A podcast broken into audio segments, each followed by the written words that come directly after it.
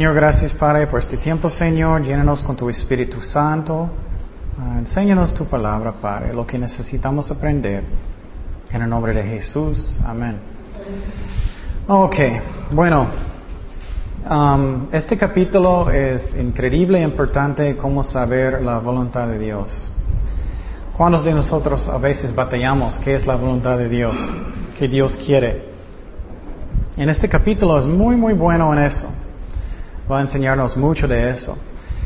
Y uh, cómo ser guiado por el Espíritu Santo. y bueno, empezamos en versículo 1. Y Saulo uh, consentía en, su muerte de Esteban. En aquel día hubo una gran persecución contra la iglesia que estaba en Jerusalén.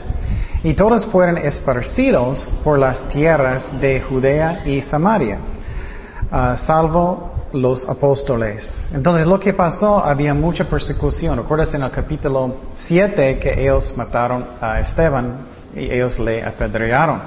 Y después de eso empezó una persecución muy fuerte en contra de la iglesia. Y, y muchos se fueron a muchas partes. Seguimos en versículo 2. Y hombres piadosos llevaron a enterrar a Esteban y uh, hicieron gran llanto sobre él. Y Saulo asolaba la iglesia y entrando casa por casa arrastraba a, lo, a, los hombres y a mujeres y los entregaba en la cárcel. Qué fuerte, ¿no? Pero los que fueron esparcidos iban por todas partes anunciando el Evangelio. Entonces Saulo que es, él va a convertir y Dios va a cambiar su nombre a Pablo, él empezó de uh, hacer cosas muy malas a la iglesia. Él, uh, él era horrible, la verdad. No pensamos mucho cómo malo él era, pero puedes imaginar a alguien entrando en su casa y sacando a su esposa, a su esposo y lo que sea y ponerlos en la cárcel. Él era horrible. ¿Cómo Dios puede cambiar corazones, no? Y entonces había una gran persecución en la, la, iglesia, en contra de la iglesia. Y la Sanhedrin, ellos dieron permiso a Pablo para hacer estas cosas. Ellos dieron permiso. Y recuerdas que ellos son los 70 gobernadores de uh, uh, Israel, los más poderosos uh, personas en Israel en este tiempo. Y entonces algo que, que, Dios puso en mi corazón, pero es algo que necesitamos entender y aprender. No voy a decir que ya llegué, pero es muy importante que después, que cuando vamos a madurar más en Cristo, cuando vienen pruebas, que tenemos la fe que Dios puede ayudarnos. ¿Me explico? Es que muchas veces todavía somos iguales. Yo puedo decir a veces soy igual. es que cuando llegan las pruebas que confiamos en Dios. Como, y el mejor es que gracias a Dios tengo otra prueba y Dios puede trabajar, ¿me explico? Eso es como necesitamos llegar hasta que sentimos, ok, gracias a Dios tengo otro problema. Porque Dios puede hacer todas las cosas, ¿no? Y entonces, eso es lo que Dios quiere, que no siempre cuando tenemos pruebas somos como, ay, no tengo otra prueba. Pero confiamos en Él, que gracias a Dios es una oportunidad para Dios para trabajar. Por ejemplo, en, el, la Biblia, ¿cuándo Dios hace los más grandes milagros? ¿En medio de qué? Problemas, ¿no? Cuando Él levantó a alguien de los muertos, con alguien que murió. Cuando él, separó el mar uh, uh, rojo. ¿cuándo? Cuando ellos estaban uh, entrapados, ¿no? Y entonces, tenemos que aprender eso. Yo mejor también, que cuando tenemos pruebas, gracias a Dios, Dios puede hacerlo. Vamos a Santiago 1.1. Santiago 1.1. Y eso es lo que dice la Biblia también. Santiago 1.1 al 4. Y confiamos en Dios, que Dios puede hacer todas las cosas. Y había en este tiempo una persecución muy grande, pero vamos a mirar que eso era bueno. Santiago, siervo de Dios y del Señor Jesucristo a las doce tribus que están en la dispersión. Salud. Um, hermanos míos, tened por sumo gozo. ¿Ustedes hacen eso ya? Cuando os halláis en diversas pruebas, Uh, tengo otra prueba, qué bueno. Sabiendo que la prueba de vuestra fe produce qué? Paciencia. Más fruto del Espíritu. Más tenga la paciencia su obra que completa. Muchas veces queremos escapar. Señor, quiero escapar a esta prueba. Quiero. Pero Dios dice, no, espérate y aprende de su prueba para que seáis perfectos y cabales uh, sin que os falte cosa alguna. Entonces lo que miramos es que en las pruebas debemos confiar en Dios y la verdad debemos tener gozo porque Dios puede hacer todas las cosas. Él puede. Entonces lo que pasó en la iglesia en Hechos 8 eh, em, empezó una persecución muy fuerte. ¿Y qué pasó? Todos los eh, eh, creyentes, ellos se fueron a muchas partes. ¿Y qué ellos hicieron en muchas partes? Ellos predicaban, ¿no? Y muchas veces cuando no tenemos pruebas o problemas estamos a gustos y no hacemos nada. Entonces eso era algo bueno, algo bueno, aunque era muy difícil, muy duro. Y solamente los apóstoles, ellos quedaron en, uh, en Jerusalén porque, bueno, creo que ellos tenían más fe, ellos estaban con Jesucristo tanto. Ellos quedaron en Jerusalén. Entonces, creo que también Pablo siempre estaba pensando en el testimonio de Esteban. ¿Recuerdas que Pablo estaba guardando qué cuando ellos estaban apedreando a Esteban? Su ropa. Y él siempre estaba pensando en el, testimonio de Esteban. Y eso es muy importante porque muchas veces sentimos, no, no, no hay nada de efecto. Nada pasó, evangelicé y nada pasó. Eso no es cierto. La Biblia dice que mi palabra nunca va a regresar, ¿qué? Vacía. Gracias a Dios. Nunca, nunca. Entonces, hazlo. Hazlo. Necesitamos evangelizar, necesitamos hacer eso. Dice, uh, seguimos en Hechos 8:5. Entonces Felipe, descendiendo a la ciudad de Samaria, les predicaba a Cristo. Seguimos en versículo 5. Entonces Felipe, descendiendo a la ciudad de Samaria, les predicaba a Cristo. Y la gente, unánime, escuchaba atentamente las cosas que decía Felipe, oyendo y viendo las señales que hacía. Porque de muchos que tenían espíritus inmudos salían estos dando grandes voces y muchos paralíticos y cojos eran sanados. Así que había gran gozo en aquella ciudad. Entonces Felipe, qué bueno, él empezó como un diácono. Él estaba ayudando en la iglesia, él estaba ayudando a las, las viudas. ¿Recuerdas eso con los siete? Y mire cómo Dios le levantó y Dios está usándolo más y más y más. Muchas veces personas dicen, oh, ya quiero mi, uh, mi estadio lleno de personas y, uh, y eso, estoy listo. No, tenemos que empezar a ser fieles con cosas chiquitas y Dios va a darnos más y más y más responsabilidad. Es como es. Entonces necesitamos ser responsables, guardamos nuestras palabras, que hacemos lo que decimos y ser fieles nosotros. Y entonces, um, lo que pasó es que Felipe, él estaba predicando, él estaba predicando en Samaria y haciendo muchos milagros. Él estaba echando fuera demonios. Y cuando ellos salieron, eso es muy interesante. ¿Ellos qué? Ellos gritaban, ¿no? Y creo que ellos estaban enojados. ¿Y qué pasa cuando un demonio sale de un hombre? ¿Alguien recuerda en la palabra de Dios que dice? Ellos salen, ellos buscan otra parte, ellos buscan otro apartamento. ellos buscan otra casa, otro apartamento, y si ellos no pueden encontrarlo, ellos van a tratar y regresar al otro cuerpo otra vez. Y si Cristo no está adentro, ellos van a entrar con más demonios. Entonces, qué interesante, ¿no? Y él estaba también sanando muchas personas que eran paralíticos. Felipe estaba haciendo muchas cosas. Quiero animar a ustedes que Dios quiere usar cada uno de nosotros. Solamente necesitamos ser fieles, que estamos estudiando mucho la palabra de Dios, estamos orando y que estamos haciendo eso. Y ven al servicio de oración si puedes, es muy importante que oremos. Y entonces uh, Felipe Dios usó mucho. Y es muy interesante que más adelante él va a tener cuatro hijas que ellos eran profetas, ellos profetizaban. Entonces Dios cambia la vida. Yo tengo nueva hija. Dios hace cambios en la vida y Dios nos usa. Y él estaba predicando a las personas que estaban en Samaria. Y la historia de esta parte de Israel, recuerdas que, um, que Asiria, ellos atacaron a, Israel en el norte.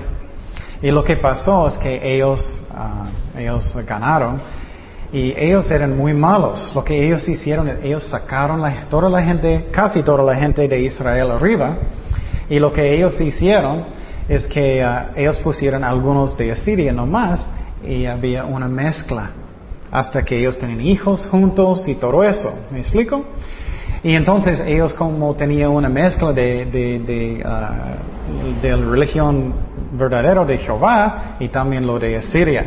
Eso es lo que pasa. Um, y entonces lo que pasó, había racismo en Israel. Lo que pasó es que los judíos en Jerusalén, ellos no quisieron nunca tocar ni hablar con personas en Samaria. ¿Recuerdas la mujer que la mujer, uh, la mujer que estaba en el pozo? Jesús habló con ella. Y lo que me gusta es Jesús no es así. Él quiere hablar con todos. Él es amor. Él quiere. Entonces lo que pasó, había mucho gozo en esta uh, región porque uh, el Evangelio llega y trae gozo. Y entonces el Evangelio verdadero trae gozo, siempre trae gozo. La razón es porque el Evangelio verdadero es, es el perdón sientes, ah, tengo alivio, tengo alivio porque ya Cristo me perdonó. Pero en las religiones que son falsas, ellos traen qué? Más cargas, ¿no? Ellos dicen, como los testigos de Jehová, tienes que tocar en las puertas cada día, como tres horas. Y, uy, o otras religiones, tienes que hacer muchas cosas, pero la Biblia enseña que nos ah, estamos trabajando para Cristo, ¿por qué? Por el amor, por el amor. Entonces había mucho gozo en la ciudad. Seguimos en Hechos 8.9. Hechos 8.9. Dice, pero había un hombre llamado Simón que, que antes ejercía la magia en aquella ciudad y había engañado a la gente de Samaria, haciéndose pasar por algún grande. A este oían atentamente todos, desde el más pequeño hasta el más grande, diciendo, este es el gran poder de Dios. Y le estaban atentos, porque con sus artes magias les había engañado mucho tiempo. Entonces, Satanás siempre quiere meter en medio de algo, ¿no? Siempre quiere. Si vas a tener un ministerio, el diablo va a querer de meter en medio de todo. Y eso es lo que estaba pasando. Simón, él estaba ah, practicando magia, como una bruja, como un mago. Y entonces, eso es de Satanás, también es de la carne. Y lo que pasó es que en esta ciudad, toda la gente, como tenía miedo de él y le admiraron, y entonces ellos estaban pensando, oh, él es de Dios, él es el poder de Dios. Pero el diablo tiene poder también, ¿no? El diablo tiene mucho poder. ¿Qué pasó con Faraón y los magos? Ellos tenían mucho poder, ¿no? Ellos cambiaron agua a qué? Sangre, ¿recuerdas? Entonces el diablo tiene poder también y él puede engañar si no estamos cuidadosos.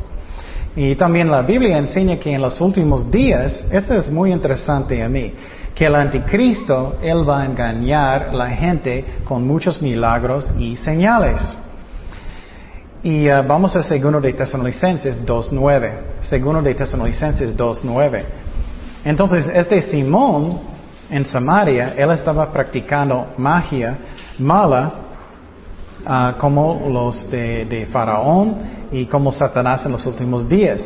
Segundo de Tesalonicenses 2.9 al 12. Dice, inicuo cuyo advenimiento por obra de Satanás, con gran poder y señales, y prodigios mentirosos, y con todo engaño de iniquidad para los que se pierden por cuanto no recibieron el amor de la verdad. Eso es la clave, no recibieron el amor de la verdad para ser salvos.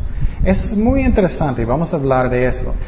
Si alguien no quiere, escúchame muy bien, si alguien no quiere escuchar la verdad, Dios va a dejar el diablo dar qué? Una mentira. Eso es muy interesante. Eso pasa constantemente. Si no quieres buscar a Dios, Dios va a permitir el diablo para darte una mentira. Seguimos en versículo 11. Por esto Dios les envía un poder engañoso para que crean la mentira, a fin de que sean condenados todos los que no creyeron a la verdad, sino ah, que se complacieron en la injusticia. Eso es muy interesante. Alguien puede pensar en una mentira que el diablo hace, que personas quieren creer porque ellos no quieren buscar a Dios. ¿Alguien puede pensar en uno? ¿Posible? ¿Qué es uno? ¿No? Uno muy popular es evolución. Evolución. Ellos no quieren creer que Jesús es el creador, que Dios es un creador. Entonces Dios dejó el diablo inventar la, la mentira de evolución, que venimos de changos. Y entonces, posible Jaime sí, pero nosotros no. entonces, es una mentira. Pero si tú, no quieres creer la verdad, Dios va a dejarte creer en una mentira. Qué raro, ¿no? Y es como Dios está diciendo, si tú vas a burlar de la verdad, no quieres buscar a Dios, puedes seguir lo que quieres. Vamos a Romanos 1, 18. Romanos 1, 18. Y eso es lo que va a pasar en los últimos días con el anticristo. Él va a hacer muchos milagros y la gente van a creer la mentira porque ellos no tienen amor por la verdad. Apocalipsis 1, 18 dice, perdón, Romanos. Romanos 1, 18. Porque la ira de Dios se revela desde el cielo contra todo impiedad y injusticia de los hombres que detienen con injusticia que la verdad. Eso es lo que pasa. Dios permite eso. Esa es la razón que tú puedes mirar a alguien que ellos no quieren creer en Dios. Ellos van a buscar cualquier cosa, ¿no? Que ellos pueden creer. Por ejemplo, el nuevo es las películas de, Da Vinci, ¿no? O ángeles y demonios. Ellos hicieron una votación, una votación en otro lado para checar cuántas personas creían en esta película. Como muchísimos, como 70, 80 personas creyeron que es la verdad y es una mentira. Y entonces, cuando personas no quieren creer la verdad, Dios va a permitir una mentira. Y Simón en este lugar en Samaria, él estaba practicando magia, él estaba practicando cosas del diablo. Seguimos en Hechos 8.12. Hechos 8.12 dice, pero cuando creyeron a Felipe, que anunciaba el Evangelio del reino de Dios y el nombre de Jesucristo, se bautizaban hombres y mujeres. Entonces lo que pasó es que él estaba predicando y mucha, mucha gente creyeron. Pero quiero decirte que aunque muchos creyeron, no todos convirtieron. Tú puedes creer, pero Jesús no puede ser que todavía Él no es su Señor. Por ejemplo, yo creía en Jesucristo por muchos años. Yo recuerdo que Dios estaba tratando conmigo. nunca voy a olvidar que fui con mis amigos, llevamos mucha cerveza en la mano. Y yo recuerdo que subimos algunos apartamentos que no era de nosotros, subimos una pared y entramos y, estábamos en el jacuzzi, tomando cerveza. Y yo estaba predicando a mis amigos porque Dios estaba tratando conmigo, pero todavía no arrepentí. Y uh, eso pasa, es que tú puedes creer, pero Dios todavía no es su Señor. Y muchos creyeron, pero yo no creo que todos eran creyentes. Tú puedes ser bautizado y puede ser que no eres um, convertido, no has nacido de nuevo. Vamos a Mateo 7, 21. Mateo 7, 21 al 23. Mateo 7, 21 al 23.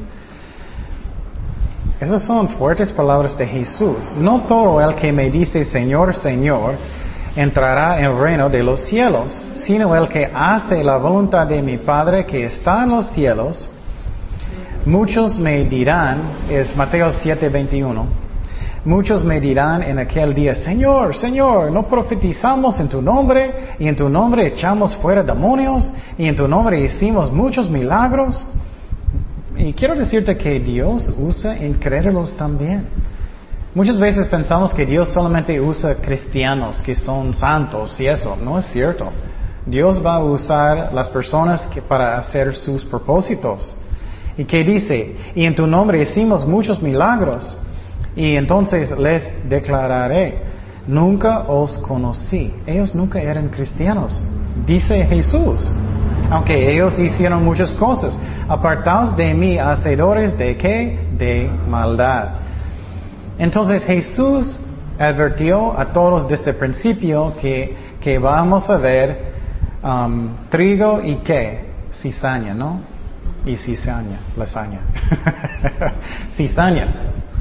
Y muchas veces no puedes discernir qué es la diferencia.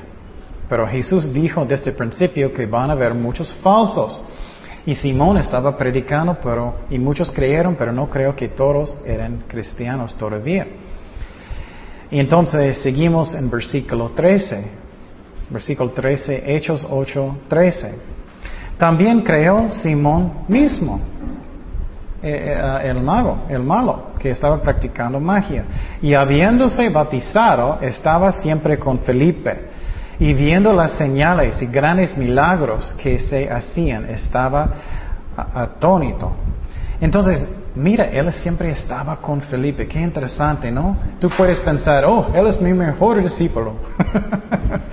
él es mi mejor discípulo, siempre está conmigo. Entonces, mi mejor discípulo y, y, y él creó, él fue bautizado y todo. Pero sabes que yo no creo que él convirtió. Yo no creo que Jesús era su Señor. Vamos a mirar la razón.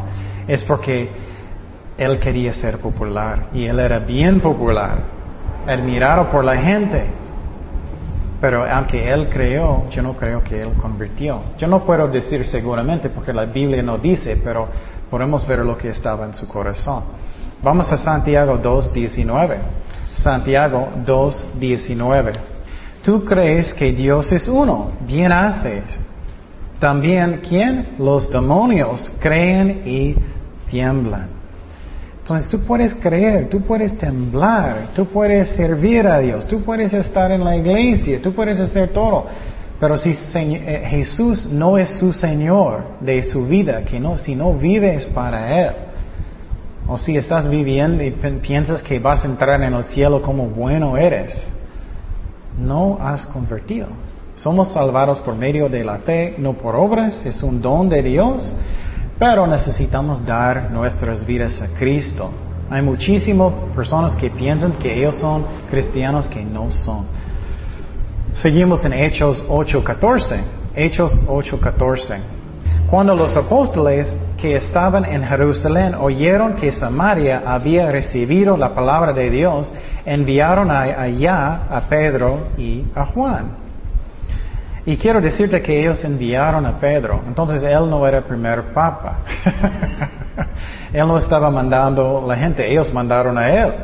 Los cuales, habiendo venido, oraron por ellos para que recibiesen el Espíritu Santo. Qué interesante.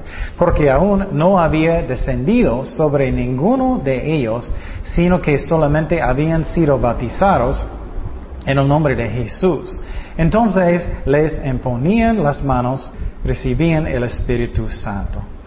Entonces lo que pasó es que Felipe estaba predicando, él estaba bautizando a ellos, ellos ya eran creyentes, ellos ya han sido de nuevo.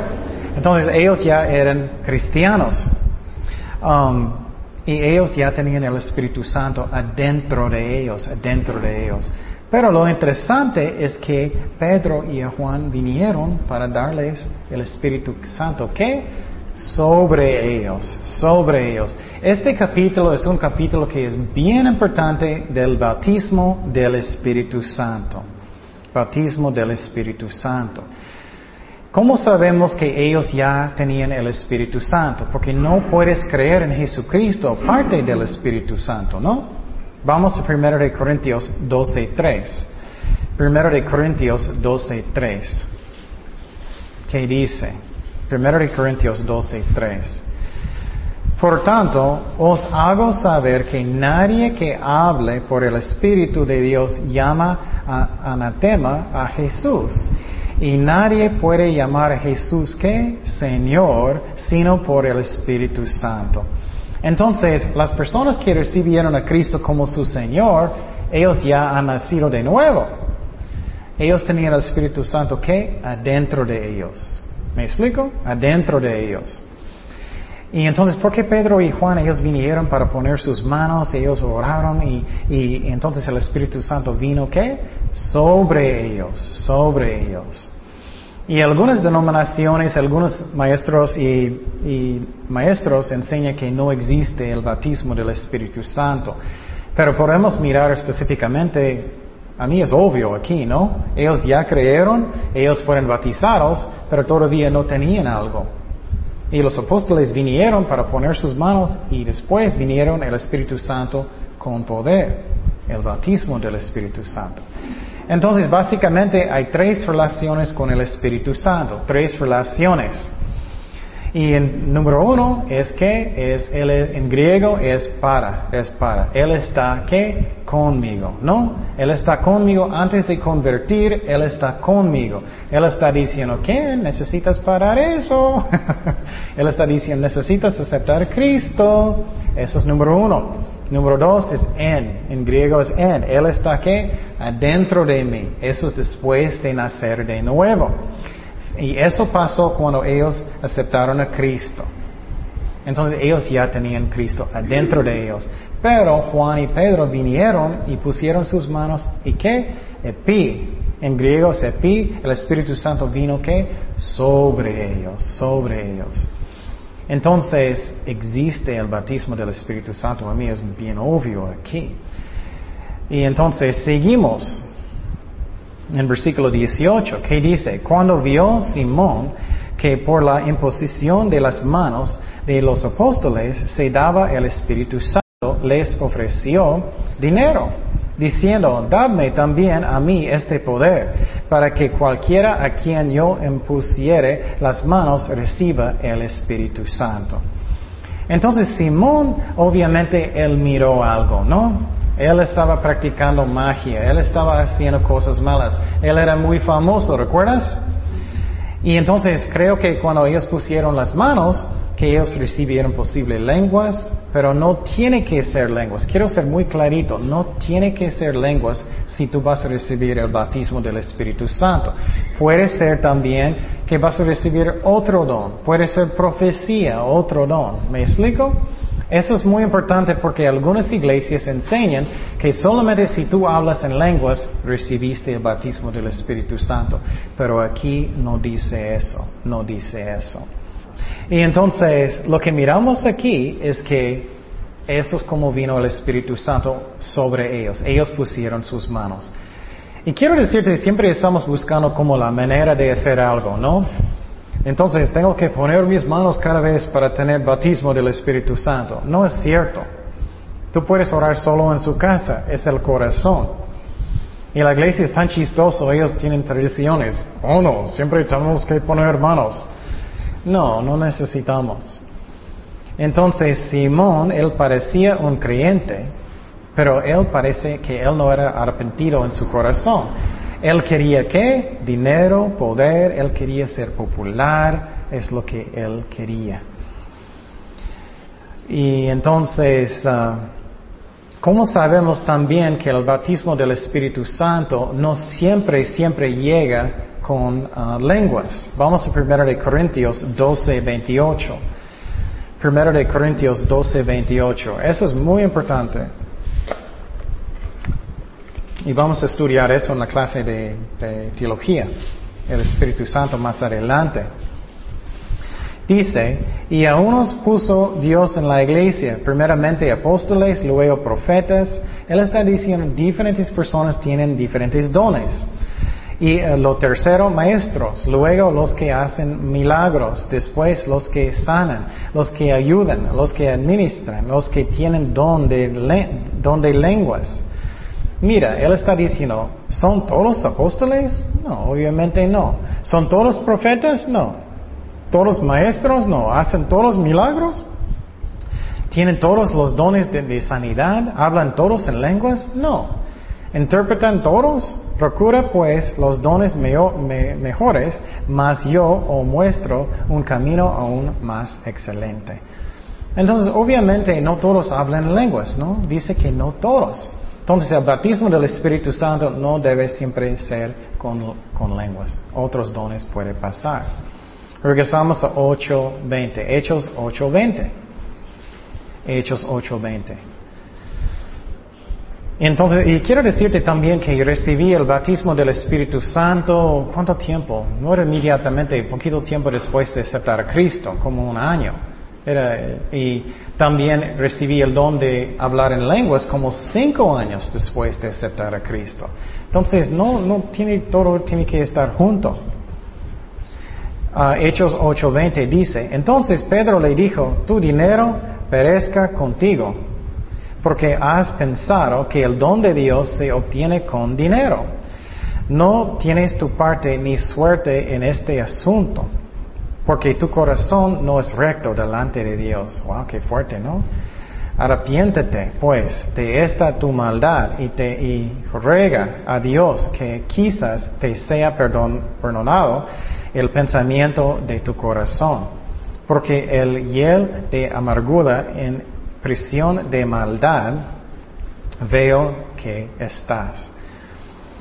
Entonces, quiero decirte que nunca podemos, él trató de comprar este, el poder de poner las manos de dar el Espíritu Santo. Él trató con dinero. Aquí está 20 pesos. él está tratando de comprarlo. Y, Pedro, él en este momento el Espíritu Santo dio un, un don de qué? Discernimiento. Para que él sabía lo que estaba en su corazón. Y obviamente no era tan difícil esta vez, él habló que quiero comprarlo. Pero él dijo que hay mucha amargura en su corazón. Y eso es muy importante que, que, oremos, que Dios nos muestre lo que está a veces en corazones de personas. Si vas a empezar un ministerio, ora si Dios quiere a esa persona. Ora donde Dios quiere que tú vayas. Porque no siempre sabemos. Pero Dios sí. Y entonces su corazón estaba mal, su corazón estaba mal. Y una aplicación que es muy importante, escúchame muy bien esta parte. Él dijo que su corazón está mal. Muchas veces estamos pensando, uy, tengo que controlarme, tengo que controlarme, oh, tengo que controlarme. Ese no es el problema. El problema viene del corazón. ¿Me explico? Si tu corazón está bien, tus acciones van a estar bien. Eso es muy importante. Muchas veces personas están pensando, uy, tengo que controlarme. No, no es eso. Es que necesito limpiar mi corazón y arrepentirme con la palabra de Dios y oración hasta que mi corazón está bien. Por ejemplo, él debía buscar a Dios. Señor, yo tengo celos en mi corazón. Ayúdame. Y él necesita cambiar su corazón y si su corazón estaba bien, él no va a decir esas palabras. ¿Me explico? Es el corazón. Eso es tan importante porque si tu corazón está mal, posible puedes controlarte por poquito tiempo. Hasta que viene algo malo, ¿no? y boom. Y entonces necesitamos controlar, eh, limpiar el corazón. Eh, necesitamos perdonar, necesitamos hacer estas cosas. Y Simón tenía amargura en su corazón. Y es, es, muy interesante, dice que es como veneno. ¿Por qué es como veneno? ¿Alguien sabe? ¿Por qué amargura es como veneno? Es que puedes, si tienes algo fuerte en su corazón, lo que puede pasar es que tú puedes, eh, has visto personas que tienen mucho en su corazón, ellos van a gritar al gato. o ellos van a, van a dar una patada al perro, ¿no? O, lo que sea. Es porque ellos tienen algo en su corazón o puede hablar mal con otras personas. Es por la razón es como veneno. Y Simón, él tenía eso en su corazón. Él era muy famoso, ya no es famoso. Él era muy popular, ya no es popular. Seguimos en Hechos 8, ah, 24. Respondiendo entonces Simón dijo, rogad vosotros por mí al Señor para que nada de esto que habéis dicho venga sobre mí. Y algunas personas piensan que eso era sincero, algunos no. Yo no creo que eres sincero, yo, pero puedes pensar lo que quieres, no, no sabemos seguramente. Pero a mí parece que él está diciendo, que no venga sobre mí, tengo miedo por mí, yo quiero ser popular, yo quiero ser famoso otra vez, voy a pagar. Es lo que yo creo. ¿Quién más habló en esa manera? El rey Saúl, ¿no? Él perdió su reino, él quería tener su reino. Ah, y, voy a leer lo que dice en 1 Samuel 15:30. Primero de Samuel 15:30, Saúl dijo, y él dijo, yo he pecado, pero te ruego que me honres delante de los ancianos de mi pueblo y delante de Israel y vuelves conmigo para que adore a Jehová tu Dios. Entonces yo no creo que Simón era sincero. Seguimos en Hechos 8:25. Y ellos, habiendo testificado y hablado la palabra de Dios, se volvieron a Jerusalén y en muchas poblaciones de los samaritanos anunciaron el Evangelio. Entonces Pedro y Juan, ellos regresaron de Samaria, que está más, uh, más norte de Jerusalén, y ellos regresaron predicando todo el camino, todo el camino. Seguimos en versículo 26. Y esta parte es bien interesante a mí. Eso, si tú quieres saber más cómo saber la voluntad de Dios, esta parte es muy importante. Mira lo que pasó. Felipe está predicando. Él está en medio de mucha gente, un avivamiento. ¿Y qué pasó? ¿Quién vino? Un ángel. Qué interesante, ¿no? Un ángel del Señor habló a Felipe diciendo, levántate y ve hacia el sur por el camino que desciende de Jerusalén a Gaza, el cual es desierto. Entonces, muy interesante, Dios mandó un ángel para hablar con Felipe, un ángel. Y él dijo algo que él quería que él hace, que él necesita ir al camino que llega a casa. Y entonces, eso es como Dios nos guía, paso por paso. Ese es el primer paso. Y eh, Dios puso varias cosas en mi corazón, por favor, escucha, porque es muy importante. Mi responsabilidad es para obedecer, no decidir si es buen sentido. ¿Me explico? mi responsabilidad es obedecer y no decidir si es buen sentido. Y, y orar y averiguar si es la voluntad de Dios, seguramente. ¿Me explico? La razón, la razón es porque muchas veces Dios va a decirte tienes que hacer algo. Y lo que puede pasar es yo puedo pensar, mm, eso no es buen sentido. Yo no creo que eso es sabio. Yo no creo que voy a hacer eso. Por ejemplo, yo tenía buen trabajo en otro lado. Y Dios habló en mi corazón que quiero que tú vayas a México. Y si yo estaba pensando solamente lo que es buen sentido, voy a pensar, ah, yo no voy a hacer eso, hay mucha necesidad aquí, lo que sea. Pero no, necesitamos obedecer lo que Dios dice. Necesitamos obedecerlo. Y posible Dios va a decirte cosas que no son buen sentido. Uh, Mario, lo que sea, quiero que tú vas a la playa en medio de lo que sea y, y voy a mostrarte algo. No es mi responsabilidad. La razón es Dios sabe todo y yo no sé nada. Y Dios habló en mi corazón mucho de eso porque podemos caer en eso y no obedecemos a Dios. Vamos a Proverbios 3, 5. Proverbios 3, 5 y 6. Proverbios 3, 5 y 6. Y quiero decirte que Felipe estaba en medio de un avivamiento. Y Dios dijo a él, quiero que tú sales y vas al camino a, a Gaza. Eso no era buen sentido. Pero con Dios sí. Proverbios 3, 5 y 6. Dice, fíjate de Jehová de todo tu corazón. En todo su corazón quieres obedecer a Dios. Eso es la clave. Muchas veces personas dicen, no puedo saber lo que es la voluntad de Dios, no puedo. es porque muchas veces no queremos obedecer.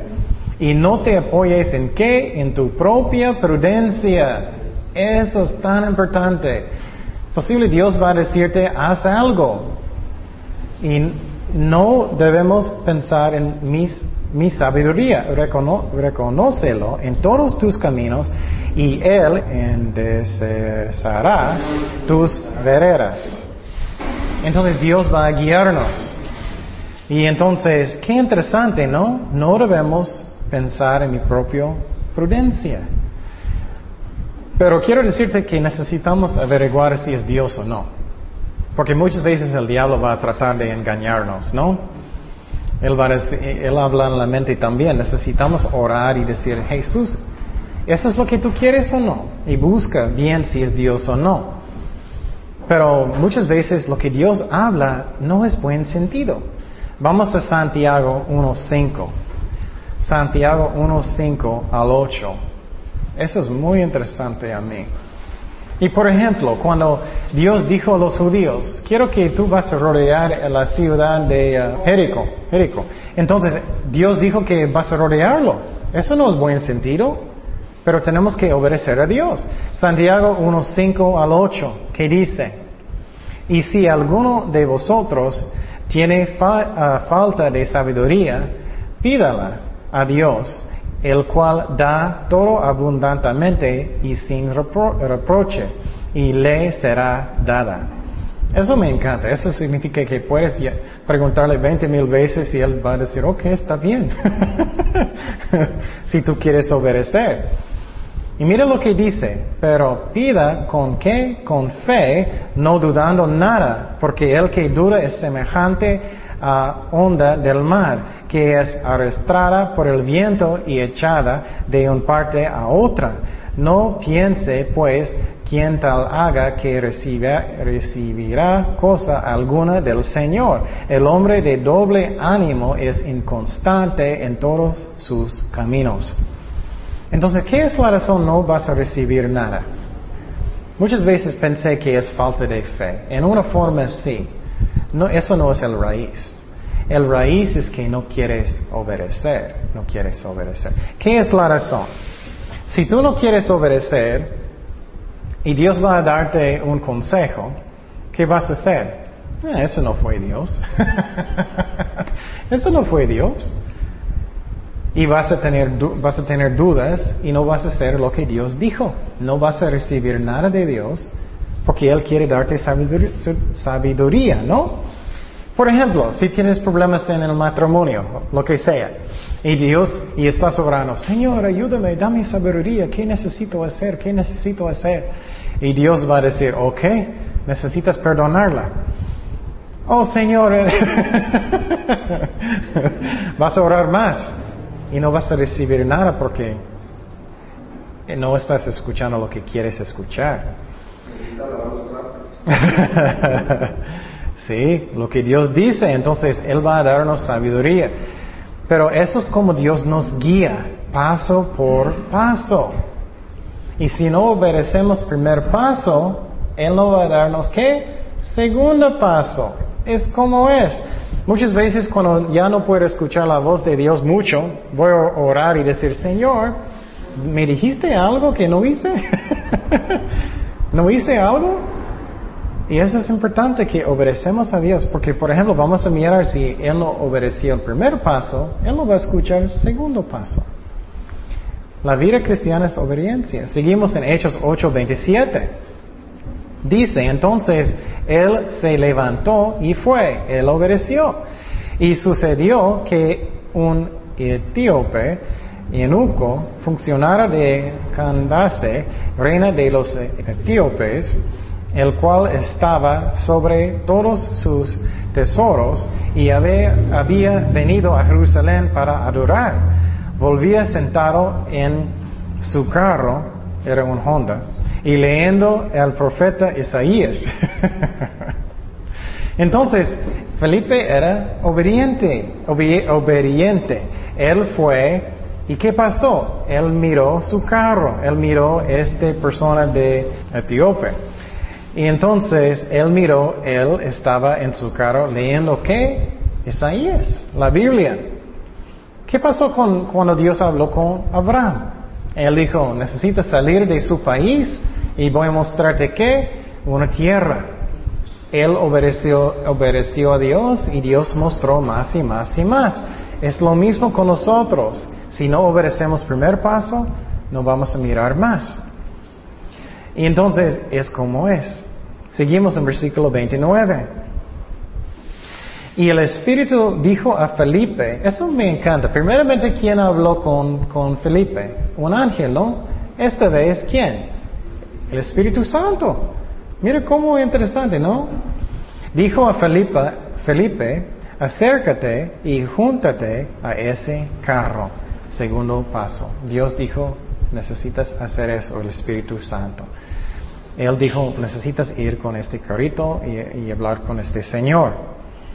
Dios nos guía un paso por paso. Entonces, otra vez, no es mi trabajo, voy a decirte otra vez, no es mi trabajo para decidir lo que es buen sentido o no. Necesito solamente decidir si es algo que Dios dijo, no mi corazón, no el enemigo, pero Dios, y obedecerlo. Porque muchas veces Dios va a decir cosas que no parece buen sentido. Señor, ¿tú quieres eso? Y necesitamos obedecerlo. Si no, no vamos a mirar más y no vamos a tener victoria tampoco porque Dios quiere guiarnos. Seguimos en 8.30. 8.30. Eh, acudiendo Felipe le oyó que leía al profeta Isaías y dijo, pero ¿entiendes lo que lees? Él dijo, ¿y cómo pondré si alguno Ah, no me enseñaré, o rogo, rogó a Felipe que subiese y ah, sentara con él. Entonces Felipe corrió y él ah, habló con el hombre que estaba leyendo Isaías. Entonces, qué interesante, ¿no? Que él no podía entender y Dios mandó a alguien para ayudarle. Quiero decirte que si tú no entiendes algo, si tú quieres entender la Biblia, Dios va a proveer una manera de entenderlo. Él va a darte un maestro, Él va a hablar en su corazón, lo que sea, para que tú puedas entender. Y quiero decirte también que no necesitamos preocupar por nuestros familiares, por las personas que están en África. ¿Cuántas personas dicen eso? Pero las personas que están en África, ellos no pueden saber de Cristo o en Irán o en Irak o eso. No, si alguien tiene un corazón que quiere obedecer a Dios, Dios va a mandar a alguien. Dios va a mandar a alguien. Seguimos en versículo 32. Um, um, él está leyendo pasaje de Isaías. El pasaje de la escritura que leía era este, como oveja a la muerte fue ah, llevado y como cordero mudo delante del que lo trasquila. Así no abrió su boca. En su humillación no se lo hizo justicia, mas su generación, ¿quién le contará? Porque fue quitada de la tierra su, vida. Respondiendo el eunuco, dijo a Felipe, te ruego que me digas de quién dice el profeta esto, de sí mismo o algún otro. Ok, eso es muy importante. Él está diciendo, ok, estoy leyendo Isaías. El, profeta, él está hablando de él mismo o otra persona. Y escúchame muy bien, los judíos hoy en día, ellos dicen que Isaías 53 está hablando de Israel. Y a mí eso no puede ser. La razón dice dos cosas. Primeramente dice que él no tiene pecado, no tiene pecado. Israel tiene pecado. Segundo, dice que él murió por otras personas para que ellos puedan ser sanados. Israel nunca puede decir eso. Y un hombre no puede decir eso. Entonces está hablando de quién? Del Mesías, del Mesías, el Cristo, el Cristo. Vamos a Isaías 53, 9 para mostrarte un versículo que es bueno para mostrar a los judíos. Cuando ellos dicen que este pasaje está hablando de los judíos y no es, está hablando de, de Cristo, el Mesías. Isaías 53, 9. ¿Qué dice?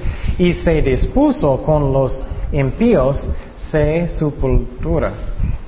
Mas con los ricos fue con su muerte, aunque nunca hizo qué? Maldad, nunca. ¿Cuántos de nosotros podemos decir eso? Nunca. Bueno, pues no.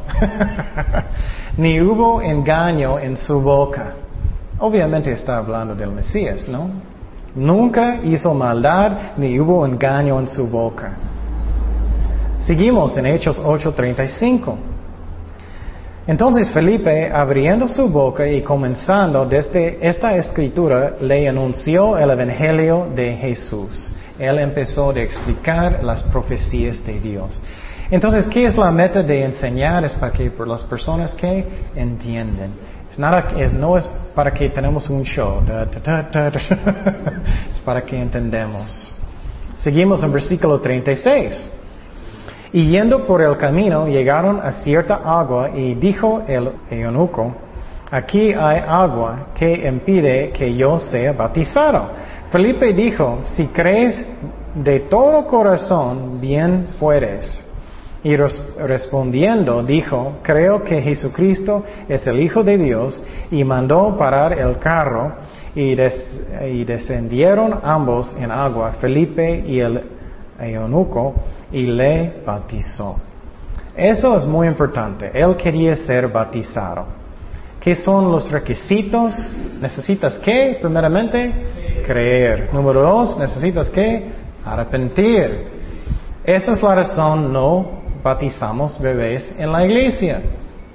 Para bautizar bebés no sirve. No puede, un niño no puede creer, no sabe nada. No sabe nada. Ellos creen su leche nomás. ¿Y qué más? Un bebé no puede arrepentir. Mi hija no va a decir, no siento papi, ya no voy a vomitar, ya no voy a gritar, ya no más. No, tienes que creer y arrepentir.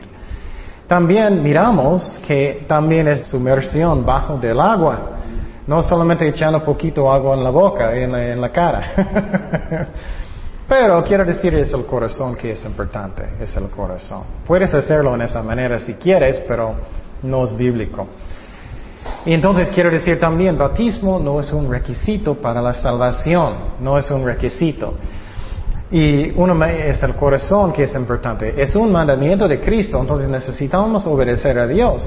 Pero por ejemplo, siempre el ejemplo de Cristo en la cruz. Había Cristo en medio y dos, dos, dos hombres a sus lados.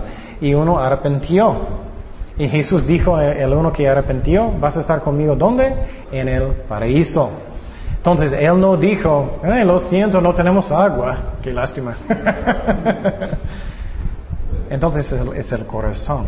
Finalmente, hay una doctrina en la Iglesia Católica y algunas otras iglesias que se llama uh, regeneración, bautismo. Eso no existe en la Biblia tampoco. Eso enseña que un bebé que fue bautizado ya borró el, naturaleza pecado original. Pero eso a mí, puedes ver un niño que fue bautizado y ellos todavía tienen pecado después. no existe. Entonces no bautizamos niños, dedicamos niños al Señor, como ellos hicieron con Jesucristo. Versículo 39 y, y terminamos.